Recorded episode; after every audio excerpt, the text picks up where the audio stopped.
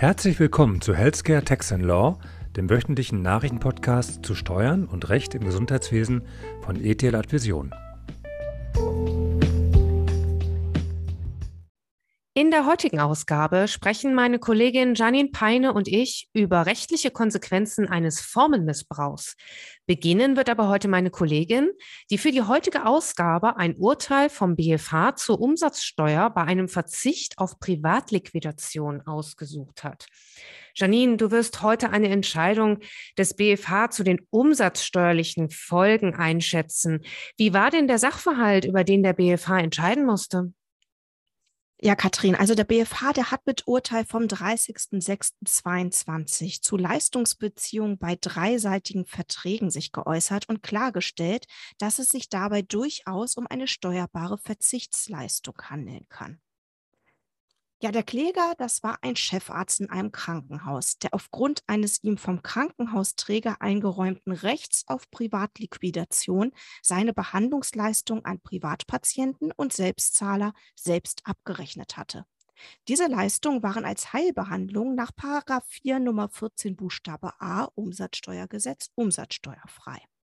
Im Rahmen einer Umstrukturierung hat er aber auf das ihm bisher eingeräumte Recht zur Privatliquidation verzichtet und hat dafür dann künftig monatliche Ausgleichszahlungen vom Krankenhausträger erhalten.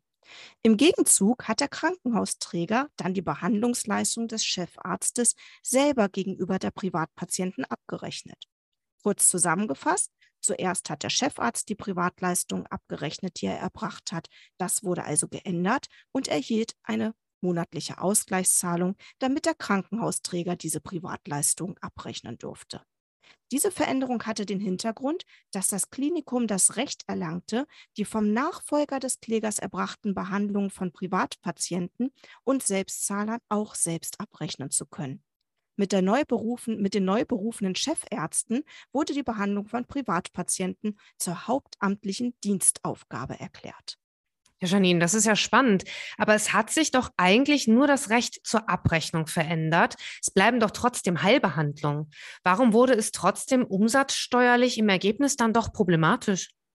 Ja, problematisch war nicht die Abrechnung der Heilbehandlung, sondern die Ausgleichszahlung an den Chefarzt, der zuvor selber abgerechnet hatte. Der Chefarzt hat nun monatliche Beträge vom Krankenhausträger bekommen, damit er eben nicht mehr selber die Privatleistung abrechnet. Und diese Ausgleichszahlung, die wurden nicht für die Heilbehandlung gezahlt, sondern der BFH sah darin einen finanziellen Ausgleich für den Wegfall seines Rechts auf Privatliquidation. Dieser Verzicht auf das Privatliquidationsrecht diente weder der Behandlung, der Linderung oder der Vorbeugung einer Krankheit und fiel daher mangels eines therapeutischen Zwecks nicht unter die Steuerbefreiung nach 4 Nummer 14 Buchstabe A Umsatzsteuergesetz. Die Ausgleichszahlungen sind damit umsatzsteuerbar und auch umsatzsteuerpflichtig. Die Kläger haben noch den Einwand versucht, dass hier ein sogenannter echter Schadensersatz vorliegt, der gar nicht umsatzsteuerbar ist. Doch dieser Argumentation wollte der BFH ja nicht folgen. Genau. Dieser Argumentation hat der BFH eine Absage erteilt. Das Recht zur Privatliquidation für die Behandlung von ambulanten und oder stationären Privatpatienten und Selbstzahlern ist eine vermögenswerte Rechtsposition. Wird auf eine solche Rechtsposition verzichtet, handelt es sich bei der Verzichtsleistung um eine sonstige Leistung durch Unterlassen.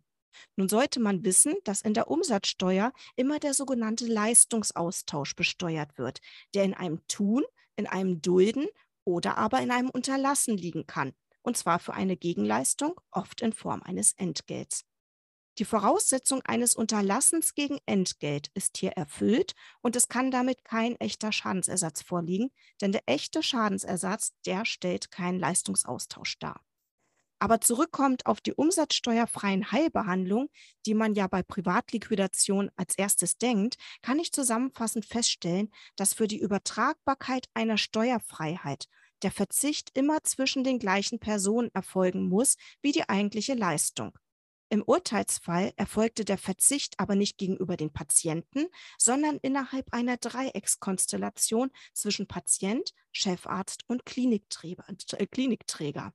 Damit haben wir eine gesonderte Leistung zwischen Klinikträger und Chefarzt außerhalb der eigentlichen Heilbehandlung. So, jetzt sind wir ja ganz schön tief ins Umsatzsteuerrecht gegangen mit einem recht komplizierten Fall. Katrin, jetzt möchten wir ganz gern zu deinem Thema kommen. Du hast eine Entscheidung zum Formenmissbrauch mitgebracht. Ja, Janine, genau so ist das. Vielen Dank. Es gibt eine weitere Entscheidung zum Thema Formelmissbrauch, der im vorliegenden Fall zur Aufhebung und Neufestsetzung der Honorarbescheide führte.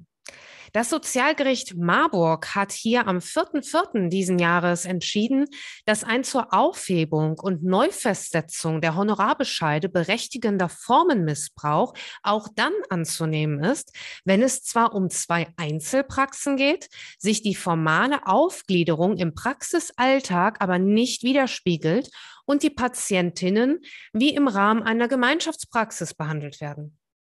Was bedeutet das genau? Was ist da passiert? Ja, aufgrund des Umfangs möchte ich den Sachverhalt für unsere ZuhörerInnen etwas verkürzt darstellen. Streitgegenständlich sind Honorarrückforderungen aufgrund von patientenbezogenen Plausibilitätsprüfungen. Der Kläger ist Arzt für Allgemeinmedizin und hat mit einer Kollegin eine Praxisgemeinschaft geführt. Diese Kollegin war psychotherapeutisch tätig und ebenfalls als Fachärztin für Allgemeinmedizin zugelassen. Im März 2009 informierte die Beklagte den Kläger über die Durchführung einer patientenbezogenen Plausibilitätsprüfung für die Quartale 2 2005 bis 1 2007 im Wege einer Gegenüberstellung mit der Praxis der Kollegin. Für die Praxis des Klägers hätten sich eine Vielzahl von gemeinsam behandelten Patienten, ja, circa 24 Prozent bis über 30 Prozent ergeben. Und hierauf reichte der Kläger eine Stellungnahme ein. In dieser teilte er unter anderem mit, dass er seit dem 1.6.2002 keine Praxisgemeinschaft mehr mit der anderen Ärztin führte. Bei seiner Praxis handelt es sich vielmehr um eine stark frequentierte allgemeinärztliche Einzelpraxis mit den üblichen Organisationsabläufen einer typischen Hauspraxis, Hausarztpraxis. Bei vielen dieser Patienten sei eine weitere psychotherapeutische Abklärung und intensive fachliche Betreuung dringend erforderlich, um durch rechtzeitiges Handeln letztendlich Kosten zu sparen. Solche Fälle seien dann zum Beispiel Überschneidungsfälle mit der Kollegin. Bei Ausfällen seinerseits aus persönlichen Gründen werde er bedarfsweise Stunden oder stundenweise oder halbtags von dieser Kollegin allgemeinärztlich vertreten. Wenn sie verhindert sei, übernehme er für ihre Patienten ebenfalls die ärztliche Vertretung. Auch dadurch komme es zu Überschneidungsfällen beider Praxen. Die Beklagte ging hier von einer verdeckten Gemeinschaftspraxis und damit im Ergebnis von der missbräuchlichen Nutzung einer Kooperationsform aus. Außerdem hätte eine Durchsicht der Patientenabgleiche ergeben, dass sich in nahezu allen Prüfquartalen Behandlungen in beiden Praxen am selben Tag und mit hausärztlichem Leistungsumfang nachweisen lassen, sodass sich die Doppelbehandlung nicht ausschließlich mit der Erbringung tiefen psychologischer Leistungen erklären ließe. Das hört sich aber doch eigentlich sehr eindeutig an. Ja, die Sach- und Rechtslage war für das Gericht sogar so klar, dass es einen entsprechenden Gerichts Gerichtsbescheid erlassen hat.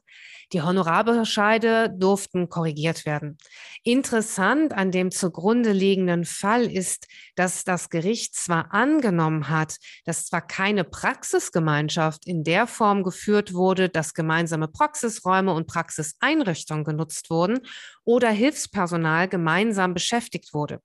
Vielmehr wurden jeweils zwei Einzelpraxen geführt, die etwa einen Kilometer voneinander entfernt waren. Dennoch hat das Gericht hier einen Formmissbrauch angenommen, da die Beteiligten ihre Patienten in einem hohen Anteil gemeinschaftlich behandelt haben, was im Rahmen zweier Einzelpraxen ebenso unzulässig ist wie im Rahmen einer Praxisgemeinschaft. Grund hierfür ist die am hohen Anteil gemeinschaftlich behandelter Patienten erkennbare gemeinsame Ausübung vertragsärztlicher Tätigkeit, die in dieser Form der Gemeinschaftspraxis nunmehr Berufsausübungsgemeinschaft vorbehalten ist.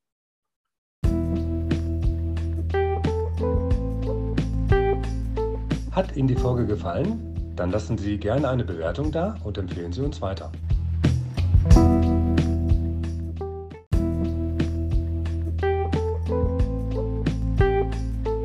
Herzlichen Dank für Ihre Aufmerksamkeit. Wir freuen uns, wenn Sie in der nächsten Woche wieder dabei sind bei Healthcare Tax Law von ETH Vision.